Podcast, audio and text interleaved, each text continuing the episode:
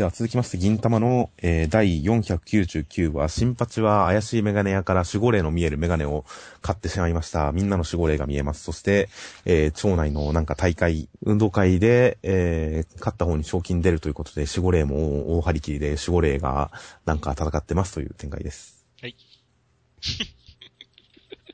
いやー、ひどいですね、今週。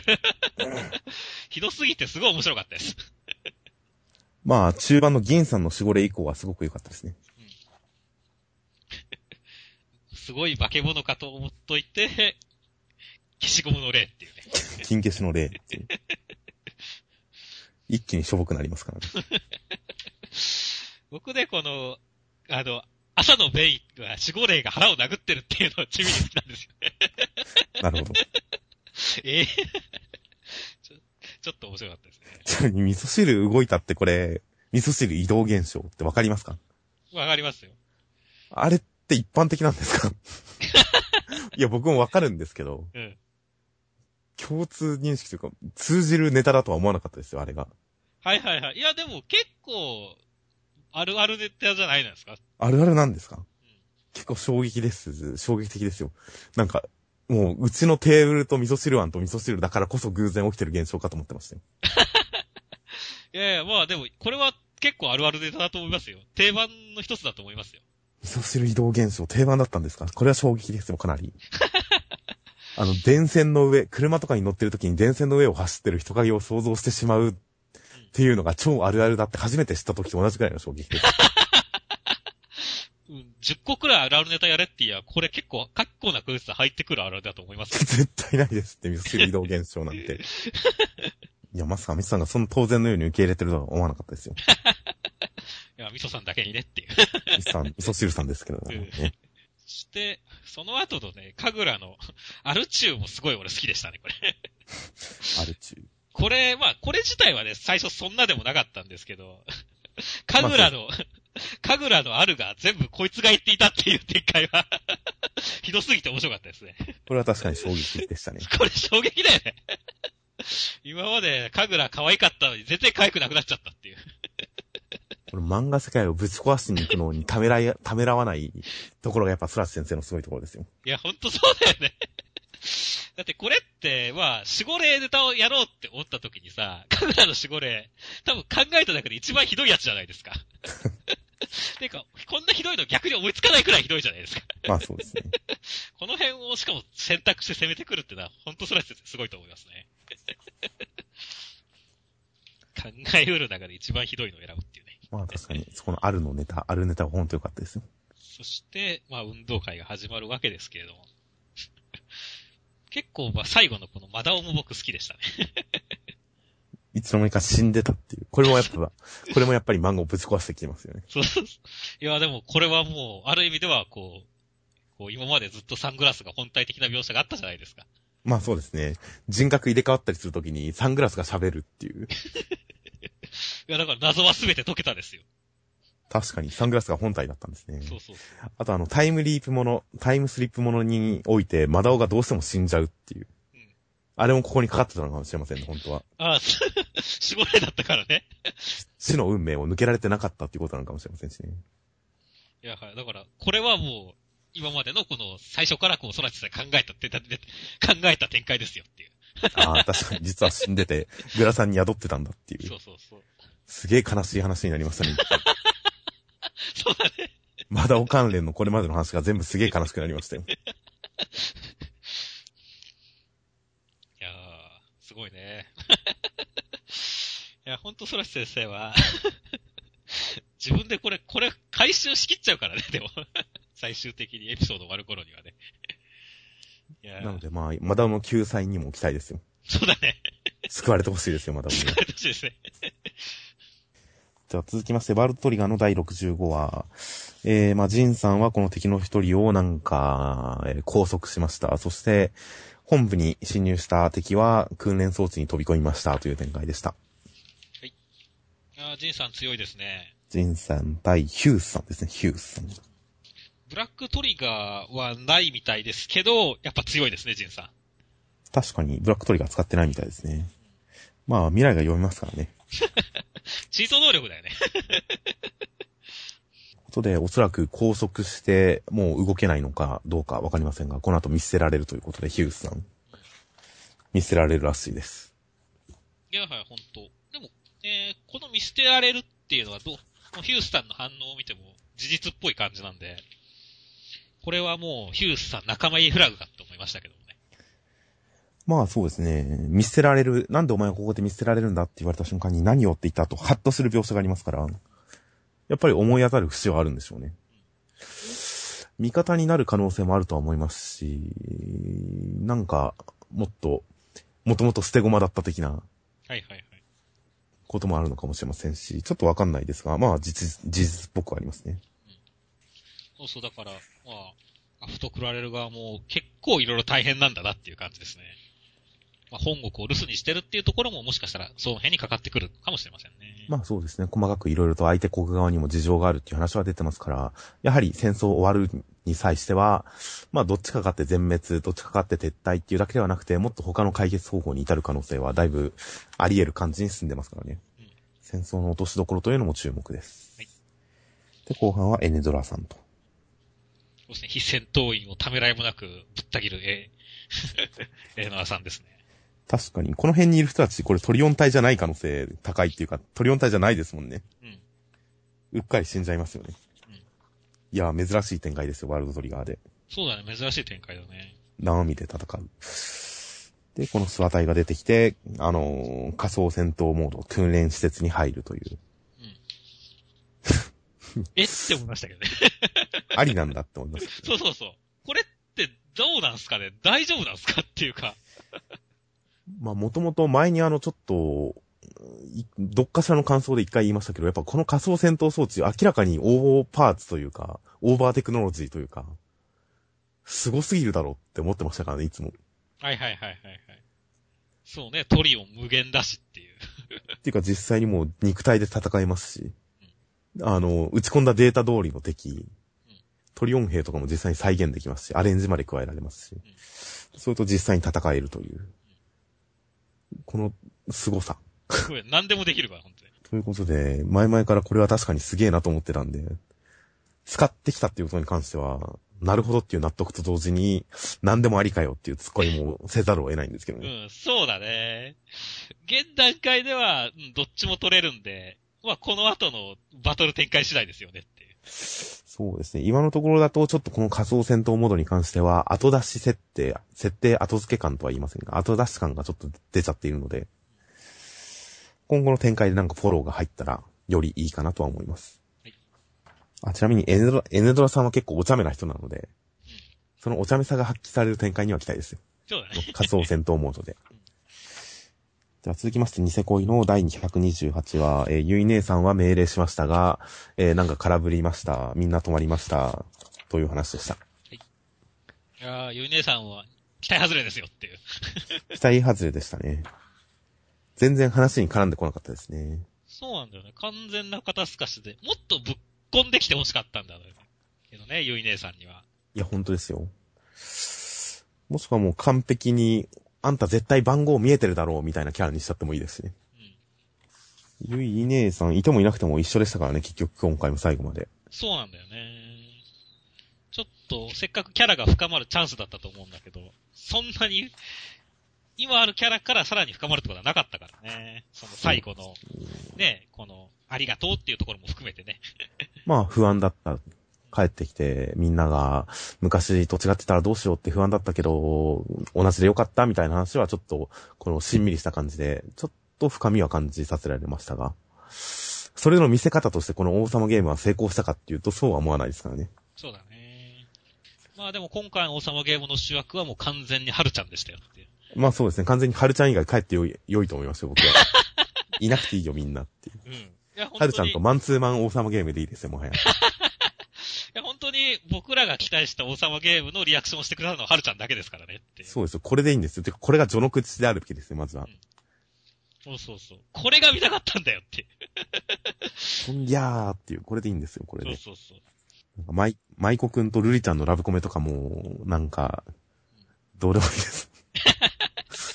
そうね、どうでもいいね。いや、まあ、これくらいさりげない出し方だったら別にそんな不快とは思わないですが。他のメンツの王様ゲームが肩透かしだった分、ここで舞子くんとルリちゃんのラブコンやられてもなーっていうのもちょっとありますし。いやー、ちょっと王様ゲームは今回僕の中では失敗回でしたね。そうだね。この、はるちゃんが唯一の救いでしたよ、ほんとユー。ス救いでしたね。ほんとこの、まあ、はるちゃんが顔隠して昼間からこんな女の子集めて王様ゲームって先輩ドキドキっていう。このいかがわしい感じのを期待したんですけどもね。はるちゃんがしてるような、妄想のような、いやはるちゃんはほんといいキャラになりましたよ。いかがになりましたね。ラックンの着流し姿見て、あの、先輩のことは諦めたはずなのに先輩のバカバカって言ってるとか、かっこよく見えるって。いい、いいポジションを獲得してますよ。いいポジションだね、これ。このリアクション超可愛いね。いやラックンもうあざといと思いましたよ、今週はもう。普通だって、サムエとかジンベエとかは普通に来ますけど、着流しって、着流しってお前あざて、あざといな、こいつはって思いましたよ。ー、先週は思わなかったけど、今週は確かにそう思ったね。ということで、はるちゃんごちそうさまでしたということで。はい、ごちそうさまでした。続きまして、こち亀の、えー、記念カラーコインの回でした。カラーコインを流行らせて、秋葉原限定の疑似通貨みたいなのを作って、りょうさん自分の記念通貨出して大失敗という話です。ねまあ僕は記念コインとかい一枚も持ってないんですけども。うちにはありますけど、自分で持ってるのはないです。はいはいはい。そうですね。まああんまり欲しいとも思わないですしっていう。まあ、高額コインってちょっと、なんか、物珍しさで欲し、5000円硬貨とかありますけど、なんか、何記念か忘れましたが。5000円硬貨ってなんか持ってる時の重みがすごく気持ちよかったりはしますからね。これ5000円かっていう。はいはいはい。5000円札よりもよっぽどありがたいものに見えますからね、5000円硬貨って。ああ、でもそうかもしれないね。そういう意味での存在感は好きですよ、僕は。はいはいはい。なるほどね。個人的には今回は中川の10万円金貨の、あの、うちの地区で流通してますよっていう会話、話はちょっと好きでしたね。どう考えても不便だろうって誰も突っ込まないのが、そうそうそうそう。40万円のワインを飲むから10万円玉何枚かないとね、とかっていう。じゃあ誰か置いとけよっていう。自販機にするなよっていう。そうそうそうそう。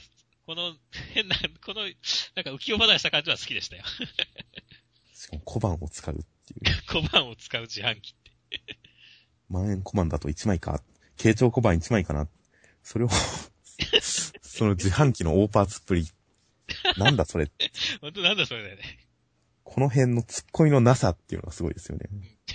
もう中川の話は嘘だとしても突っ込むことができないからね、本当に。中川なら全部あり得るっていう。りょうさんの突っ込み全部間違ってると思いますからね。高いよ。使わないよ。そんなのない。そういう問題じゃないと思うんですよね。そうだね。突っ込み全部間違ってると思うんですよ、りょうさん。いやー、中川のボケは突っ込みにくいよ。あでもその、突っ込めない感じのボケが俺好きなんだけどね、意外と。いや、まあ、僕も嫌いじゃないですよ、このノリは。今回前半に比べて後半のりょうさんが秋葉コインを作って、秋葉コインを作ったのがどうも本当に秋葉のためらしいんですが、地域振興のために作ったらしいんですが、その子にやったのが自分の顔の特大コインを作って、誰も使わないっていう。なんか、りょうさんの行動とは思えなかったんですけどね。そうだね。ちょっといろいろブレてる感じがあるね。絶対に悪巧みしてると思ったんですが、この秋葉コインで。うん。本当に秋葉原の進行しか考えてなかったらしいんですよね。そうなんだよね。いや、誰かに頼まれて困ってるんだよ、りょうさん助けてよって言われてやるんならわかりますけど、自主的にこれやるっていうのに対してなんか、りょうさんっぽくないなと思いましたし。あと本当に、単に自分の顔の巨大なコイン作りたかっただけっていう、そこにも金儲けの要素がないっていううん。のもりょうさんっぽくないなという。どこの独裁国家の権力者だよっていう感じです。うん、そうだね。コインを全部顔削り取って俺の顔で作り直せみたいな、そういうノリを感じますし。ほんと独裁国家の人だね。なんかりょうさんの行動にずっと不可解な違和感を抱き続けましたよ、今回は。そうだね。まあ、な確かにブレてましたね、今回は。うん、まあ、たまにありますからね、コチカメはこういう回。そうだね。まあ個人的にはね、今回はあれだね、あの、秋葉コインの柄がミクだったりするのを見て、これミクだよね。いや、ミクじゃない。うん、ミクじゃないのこれは、ミクっぽい何かか。いや、コチカメの書くお答えは、あ、全部こんな感じか。半声もいいとこですから。そうね。これは100円キャラです。100秋葉キャラですよ、きっと。あ100円ちゃんとかそんな感じだね。そんな感じだと思いますよ、きっと。ミクだったら、きっと39円にしますから。ああ、そうだね。いや、もう、こち亀のオタクやハンコ絵なんでそういうことになるんですよ。間違えるっていうね。まあ、ミクはちょっとね、もうアイコンとしては、浸透しすぎちゃってるんでね。ツイッテーだったらミクに見えちゃいました。まあまあまあ、わかんなくはないです。では続きまして、ハンターハンターの第345話、えーゴンは実はオーラが出せなくなったんではなくて、オーラが見えなくなる。念が、念に開眼してないような状態に戻っているだけでした。故郷に帰って、普通に暮らします。そして、えー、ジンさんは、何かこう、暗躍します。そして、えー、課金国の王子はクソ野郎でした。チードルさんは、なんか、えー許可を得ました。クラピカは、合流します。という展開です。はい。今週もハンターハンター盛りだくさんでしたね。盛りだくさんすぎて、ほんとあらすじがめんどくさいですが。あそうだね。ゴンは結局出ないんじゃなくて見えなくなったっていう。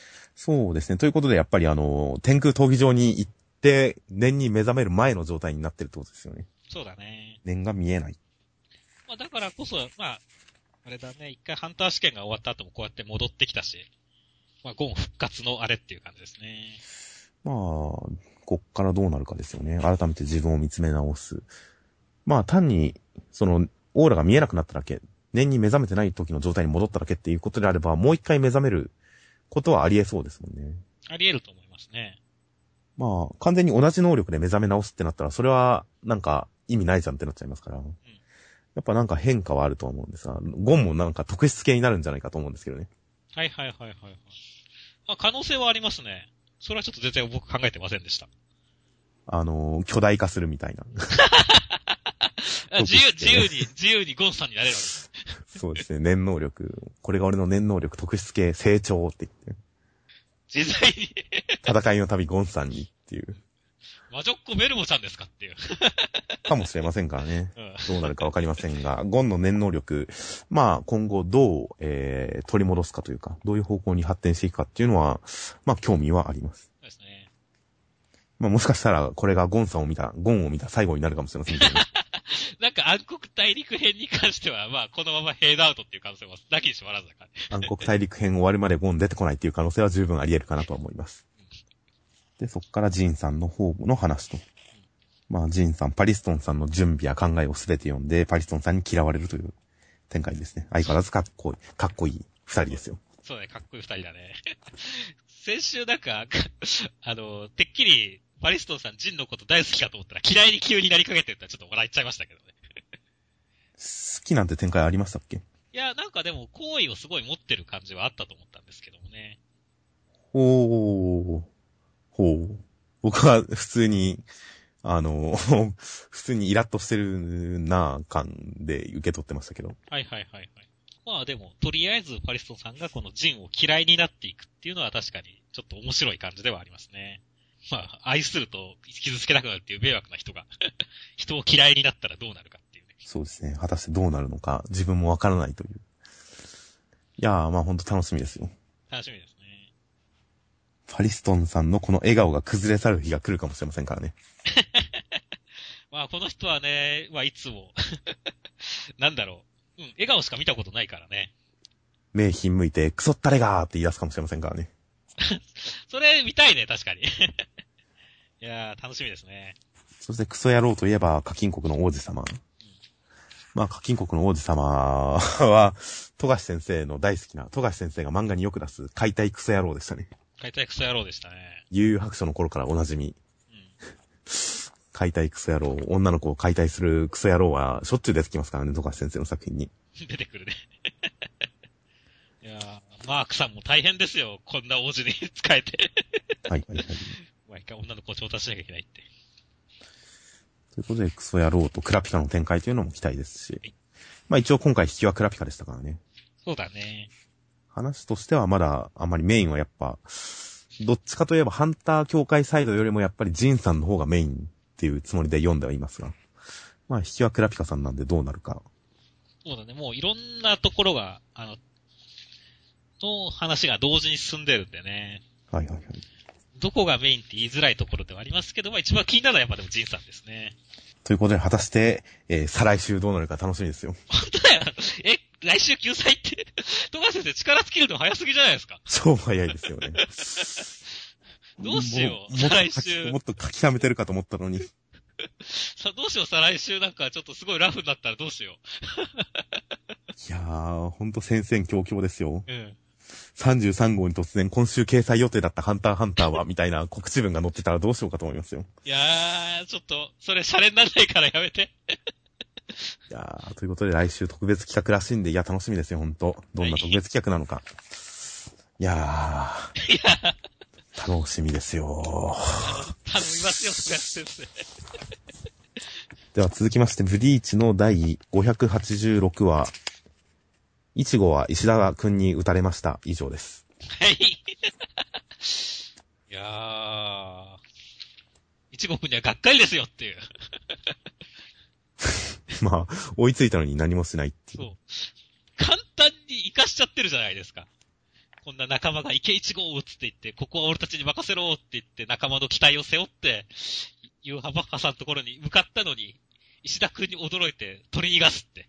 まあ、そうですね。メンタル弱いですね、いちごくん。もうちょっと頑張ってくれよっていう。お前のために仲間超体張ってんじゃんっていう感じが、ちょっと悲しかったですね。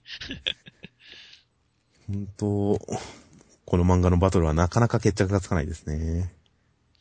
なかなか気持ちのいい決着みたいな展開が一切ないですね。これ、どうすんの？え、追ってくいや、追っていくんじゃないですか。織姫とかも加わって。まあでもなんか、は光なくなってない？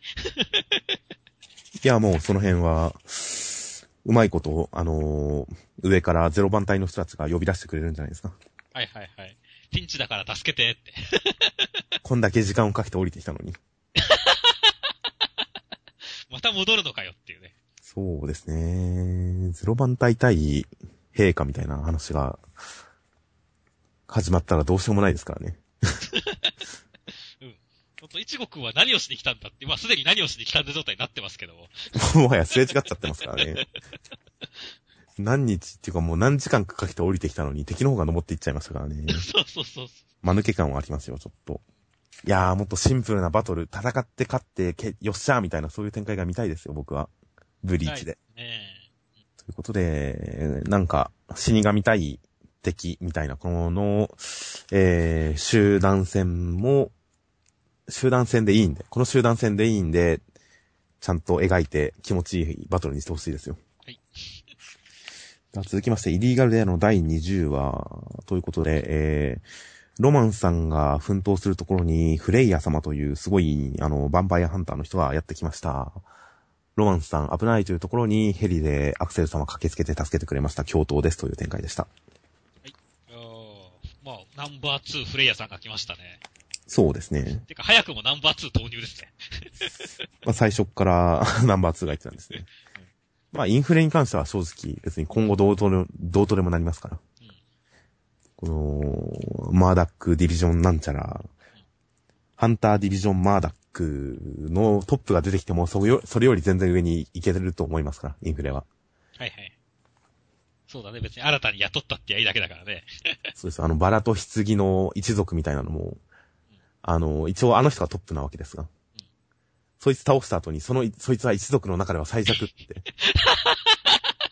うん、まあやってもいいからね。そのバラと蹄鉄の一族っていうのがどんどん出てきてもおかしくないですから、インフレは全然まだ可能ですよ。ここでナンバー2が出てこようとも。はいはいはい。まあでもナンバー2フレイヤさん、なんか星座を使う人みたいですけども。はいはいはい。ヴァンパイアが日の光に弱いから、まあなんか、星とは構成、つまり日の光を熱の矢と注ぎ込むのですっていうのは、まあ、ヴァンパイアハンターとしての理屈はすごい通っててよかったですね。ああ、なるほど。まあ、波紋みたいなもんですよね。まあそうだね。もうちゃんと馬さんも撃退しちゃうからね。ああ、馬に厳しかったですね、今週は。馬に厳しいよ。だって、ねえ、ロマンスさんもせっかく城からまでここに乗ってきたんだからね。多分ただの馬じゃないはずなんですけど。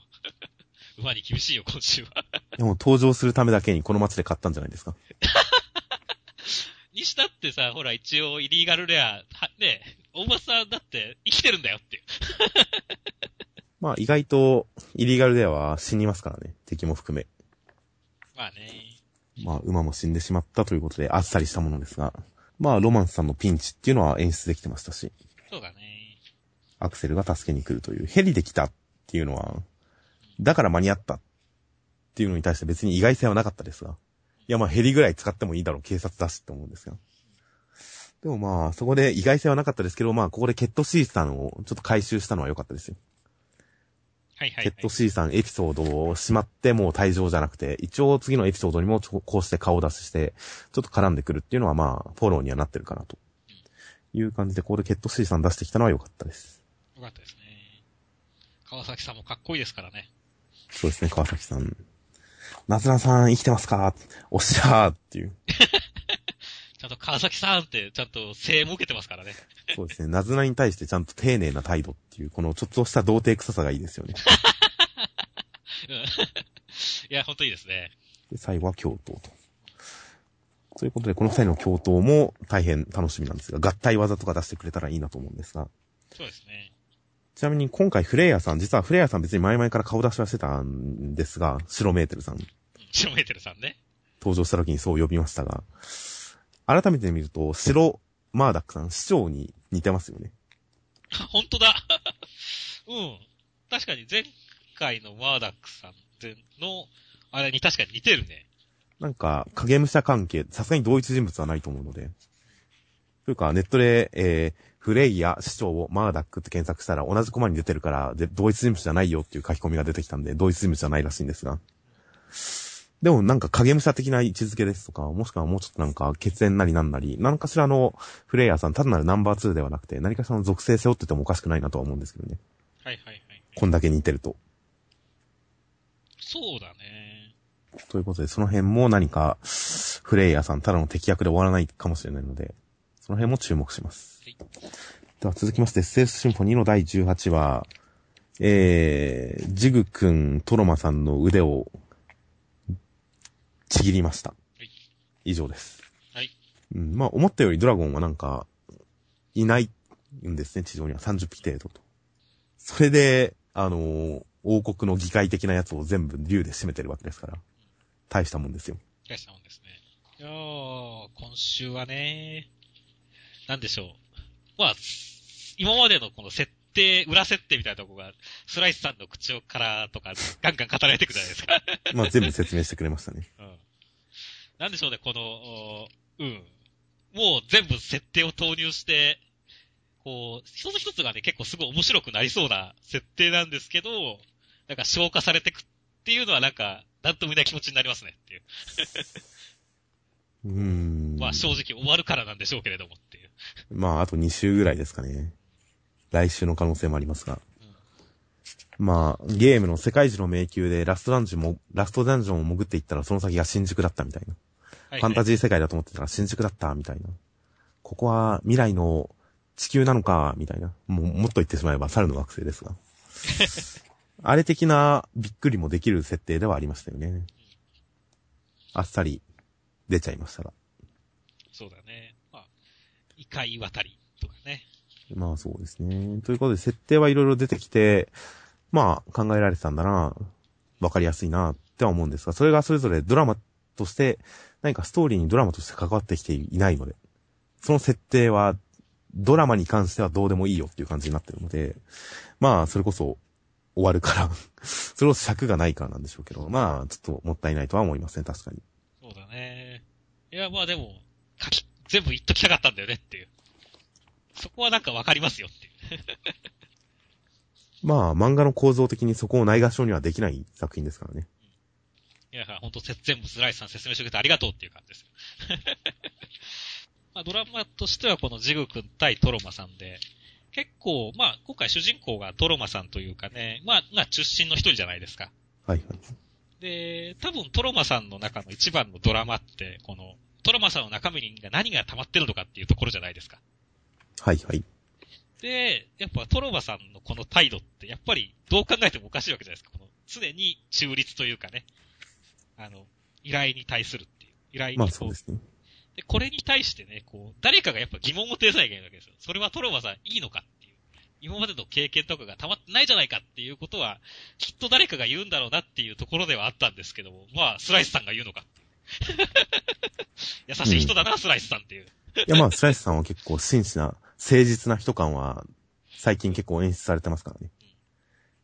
ただこれってなんかもっと親友ポジションの人とかが言うべきなんじゃないのかなと思ったんだよね。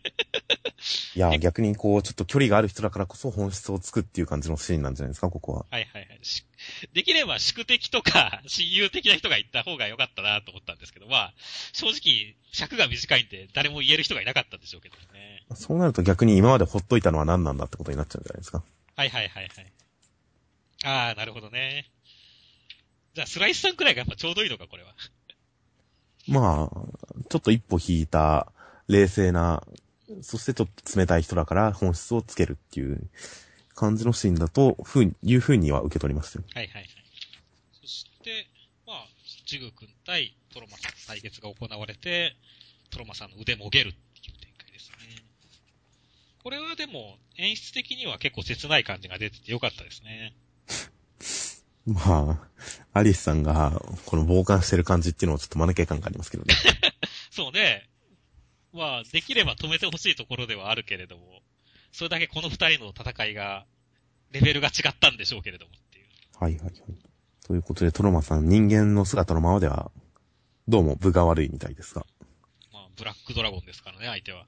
基本トロマさんは暗殺者ですから、あの、姿を消してと人ですから、やっぱり、こう、対マン勝負では分が悪いんじゃないですかね。まあ、そうですね。これ、あ、なんか、よーく見てなかったんで見逃してましたが、これ、血でトロマさん色づいてるのは、ジュー君が自分の手首を噛み切って血を浴びせかけてるから色がついてるんですね、トロマさん。そうだよね。なんか、スーッと読み流して、大してそこに注目してなかったですよ。なのでまあ、姿が見えちゃったらトロマさん、まあ、ブラックドラゴンと正面向かって戦ったらそんなに強くないと。まあ、実際あの、あの、ボディーガードの会社の中でも、トロマさん必ずしも最強、ズバ抜けて最強っていう感じじゃなかったですから、もともと。こうなってくると他の傭兵たちが来たら、もうちょっとなんとかなるんじゃないと思ったりもするんですけどね。そうだね。ただ、うん。今どこにいるかわからないしね、みんな。まあ、ドラゴンに街を襲われてるからどうしようもないんですかね。あのドラゴンもなんか、そんな強いのかなと思ったりしますけどね。みんなが本気出せばなんとかなるんじゃん、みたいな。そうだね。そうやさんが本気出したらなんとかなるんじゃ、とか思っちゃったりしますからね。まあ、前のブラックドラゴンは暗殺ギルド長に殺さ そうですね。手段もわからない方法でやられちゃってますからね。意外とドラゴンそんな、あの、完全無欠じゃねえよなっていう。前の時の英雄の社長もいますし。正直ドラゴン、ドラゴンの勝ち目が何一つ見えないんですけどね。うん、今のところはね。まあ、凱旋してくれば別なんだろうけど。うんうんマイムロンドさん、すごい、この数百年ですごい弱体化してるんでしょうけど、きっと。うん、ただまあ、そんななんか、そんなかな、みたいな。まだ絶望的な感じがしないので、んなんとかしてくれ、っては思いますね。ジュー君の元にみんな来てくれたらいいのにと思います。では続きまして、えー、3号連続短期特別連載企画外で予想外斜め上奇跡の科学反応逆センターから15ページ、ソレイケ融合くん、平成の向こう水、宮崎周平先生という、えー、3週連続の短期連載読み切りの1週目です。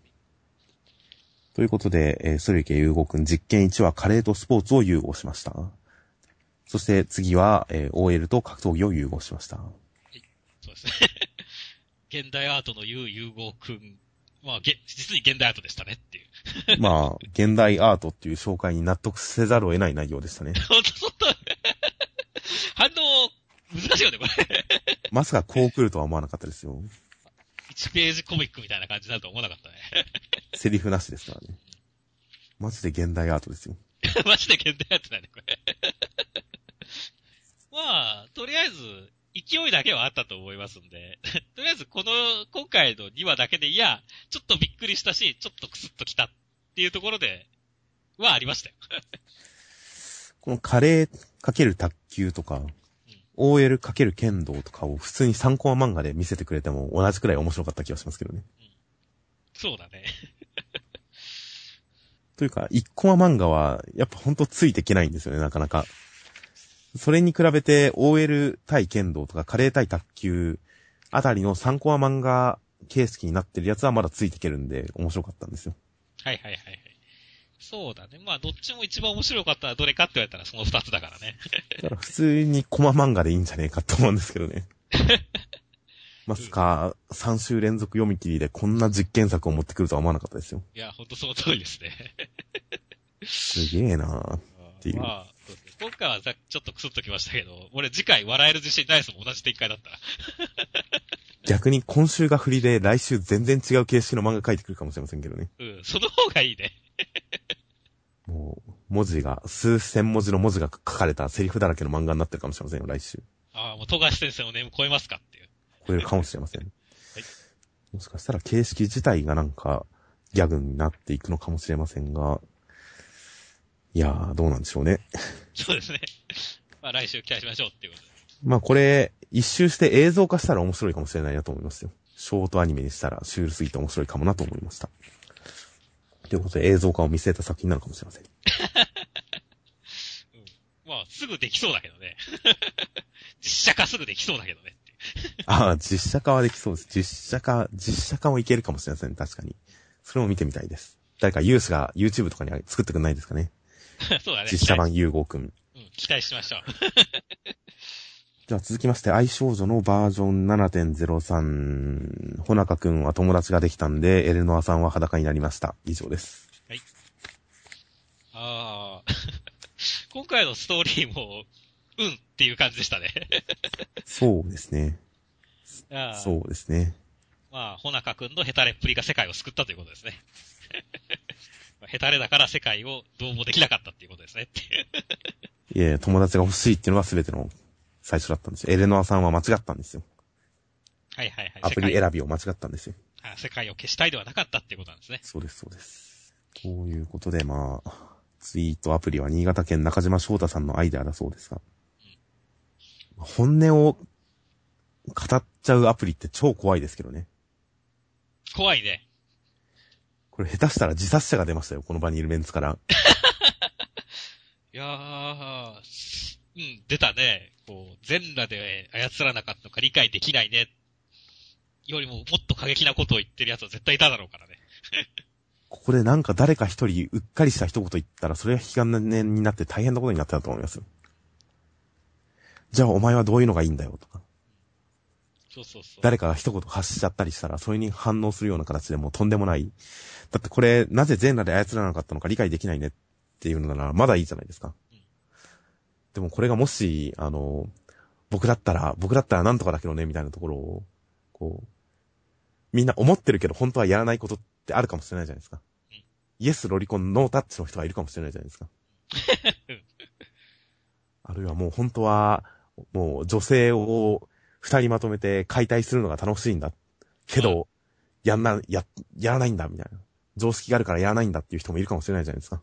俺は王子じゃないからやんないんだって人もいるかもしれませんからね。そうですよ。もしこの場に富樫先生がいたら大変なことになってた。うん、もう人生終わっちゃうからね、本当に。そういういろんな可能性、ここにいるのが全員全人で本当よかったですよ。いや、本当にそういった意味では、欲望のアプリも魔法のアプリも本当怖いですよね。本当ですよ。いやー、これでめでたしめでたしとは、なんてヒヤヒヤする展開なのかと思いましたが。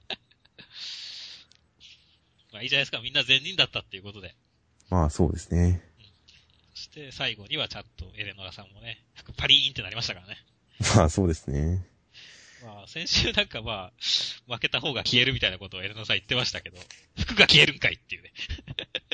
まあ、じ消えるのはアイビスの方で、エレナさんに関しては負けたら邪魔するなっていう感じでしたからね。言うこと聞けっていう感じではありましたけどね。まあ、まあ、高山先生のお色気ゴマは決して嫌いではないので、ほんとこっちを引き立てることに主軸を置いた漫画だってほしいんですけどね。結局、他人に言うことを聞かせられる、どんなことでも信じさせられるっていう完全なる洗脳アプリを登場したのに、やったことは実際メイド服だけですからね、最終的には。これはちょっと洗脳に対するフェティッシュに、フェティッシュさも感じないですし、うん、もっと方向性違ってもいいんだけどなって思うんですけどね、やっぱ。そうだね。もうちょっとね、どうなんだろう、作者の欲望方向とか、フェティッシュな方向に振り切っちゃうのもなんか違う気もするけどね。いやちゃんと洗脳をやるんであれば洗脳に関する踏み込んだ表現をしてほしいですし。各ネタに対しては、たとえそれが自分の趣味じゃなくても、踏み込んだ表現を追求してほしいんですけどね。エロの方向性に向かって。そうだね。では続きまして、ソウルキャッチャーズの、えー第56話、えー、ジャンプネクストに移籍するそうですという展開でした。はい。もう、おい、あんたふざけたこと言ってんじゃっていう。いやー、ないそこは、そこはなんかこう、ね、ちゃんと、こう、ライトウィング的に突っ込んでも欲しかったんですけど、今。えどんな返しでしたっけ、それは？え、おい、あんたふざけたこと言ってんじゃ、やめろ、まこっちゃんっていう。だから、やめろ、そう、やめろ、みそっちゃんって突っ込んで欲しかったんですけど。あー残念ながらそれは覚えてなかったですね。はい、すいません。まあ、内容としては56話は、えー、まあ、上根くんと時坂くんは桜さんに会えました。そして、えー、各校、それぞれの学校がなんか、闘志を燃やす中、えー、黒城くんがなぜか伊調くんに接触しましたという、引きになって、ネクストへという、ネクストへ連載移籍という形になりました。はいいやはまあね、遺跡残念なんだけど、今週のこのなんだろう、今までのライバルたちがそれぞれ神根くんを語ってる、あの、パートが出てきた段階ですごい打ち切りの匂いがして、ヒヤヒヤしながら読んでたんですよ。まあ僕も恐怖感はありましたようん。まさかっていう。そうそうさすがにないだろうって思ったんですけどね。うん。そう、盛り上がってるとこだし、そんなことはないよねって言いながらも、うんっつって言って、いや、まあ、掲載順位的にも、センターカラーのもらえる率的にも、えー企画の追い風的にも、さすがに打ち切られないだろうと思いながら読んでたんですが、遺跡、遺跡は悲しいですね、でも。悲しいですね。本誌で読めなくなるとは。まあ、これを果たして左遷と見るか、救済措置と見るかは難しいところではありますが。いやー、ジャンプで読みたかったですね。いや、ジャンプで読みたかったですね。このソウルキャッチャーズのこの独特の高いテンションをね、毎週楽しみたかったですね。今週もこの見開きの天丼という変わったことをやってますしね。うん。似たような構図でっていう。これもなんか印象づくいい構図ですし、やっぱこういうことができる人ですからね、新海先生は。そうそうそう。印象に残る展開とかコマとかね、セリフとかガンガン作れる人ですからね。習慣で見た方が絶対楽しい人なんですけどね。いやー、ほんとなんでこういう判断になったのか、いつか裏事情を聞かせてほしいものですが。まあ、黒城くん、伊調くんに接触するっていう展開はすげえ、ゾワッとしましたし、次の展開に期待ですよ。いや、これは楽しみですね。どう絡んでくるのか。8月18日発売、ジャンプネクストに掲載です。はいそして、えー、どうも端末のコメントを読むと、7月に、えー番外編が何かに乗り乗るらしいです。そうだね。これ本編本編の方に書いてないんですけど、一体どこに乗るんでしょうね。と、うーん、流れ的にはジャンプ本誌だと思うけど、ちょっとわかんないね。7月の特別編、まあ今月ですが、4月の特別編というのにも期待です。はい来週、いっそ来週ぐらいにその特別編乗るのかなと思って来週予告見たんですけど、それっぽいのも書いてないので、果たして、いつ、どこに乗るのかも気にしたいと思います。はいまあ、ポッドキャスト的には残念ながらちょっと追いかけていくことはないかな、というか、残念ながらネクストに乗ったソウルキャッチャーズをどうするかは未定ですけどね。そうだね。うん、どうするものか。まあ、ネクストは普通に買って読んではいくので、ソウルキャッチャーズは読んではいきます。はいでは最後に端末コメントは何かありましたか？そうですね。なんか担当変わった話が多いですね。だいぶ大きな人事異動があったみたいですね。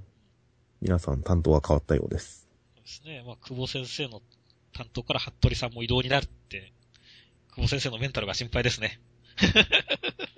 そうなんですか？いや、わかんないけど、なんとなくこう、はっと、あの、服部ってアフロ服部の方でしょ。え、どっちかはわかんないですか？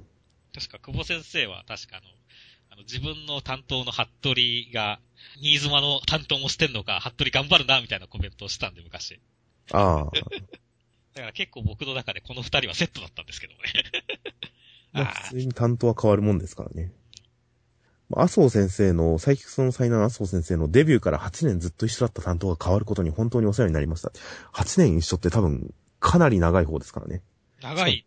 しかもデビューから変わらず、二つ連載を持ってる作家さんで、デビューから変わらず同じ担当さんって多分結構珍しいですからね。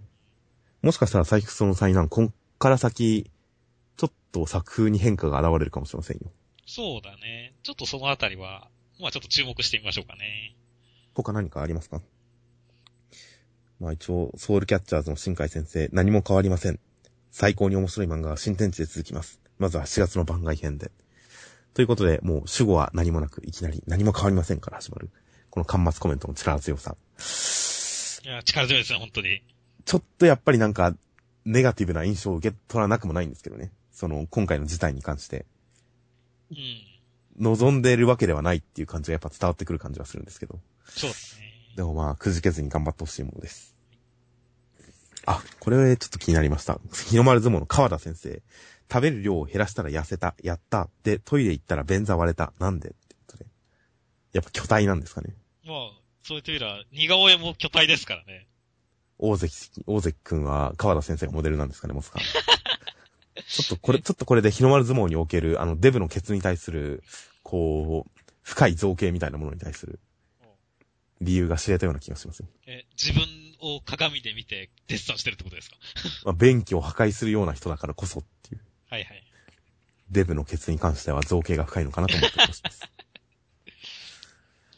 あとは来週予告に関しては、なんと今回新連載3つですね。3インの作品について、今回、情情報が明らかになりました。はいえー、まず第1弾は、切り開くは己の手、駆け上がるは己の足、土球少年チーム団新連載第1弾。えー、僕のヒーローアカデミア、堀越康平先生、特殊能力者が溢れた現代、無能力少年の夢は？ということで、えー、大曲時、何でしたっけ？動物園。